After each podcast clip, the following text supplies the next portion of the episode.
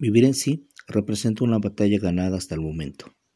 Tenemos la fortuna de no haber enfermado, aun cuando esto nos ha llevado a perder espacios que eran plenamente nuestros y de nuestras familias.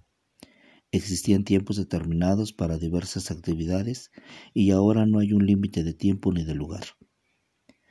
Cabe destacar que priorizamos el cuidado personal para preservar la salud, aunque estamos enfrentando un reto mayor que es el cuidado de la salud mental.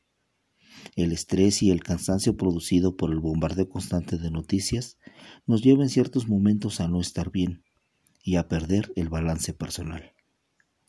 Hay aspectos positivos. El aprendizaje en el manejo y uso de herramientas para la comunicación a distancia.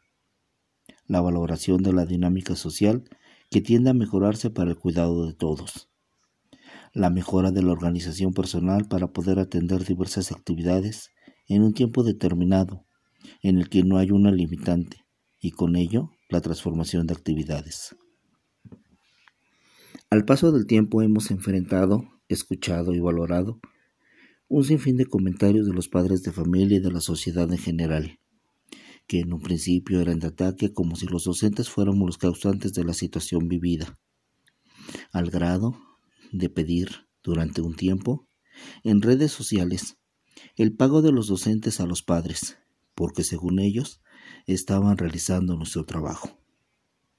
Pero era común que el padre delegara toda la responsabilidad de la formación al niño, al docente, desde el académico hasta la generación y aplicación de normas conductuales y valorales. Ahora los papeles cambiaron y era de esperarse que no todos estuvieran de acuerdo con hacer lo que les corresponde a cada quien se regresó a valorar al docente como un guía académico y promotor de situaciones de aprendizaje, ganando el reconocimiento de quienes han tomado conciencia de la gravedad de lo que estamos viviendo por esta pandemia. Coincidimos que el trabajo de los alumnos con el acompañamiento de los padres es mejor. La práctica activa y empática nos lleva a buenos resultados y, por supuesto, la valoración de los esfuerzos del alumnado a manera de impulso para la mejora constante es un gran acierto. Y por supuesto, no dejar de lado y de valorar la vida, la salud y la familia.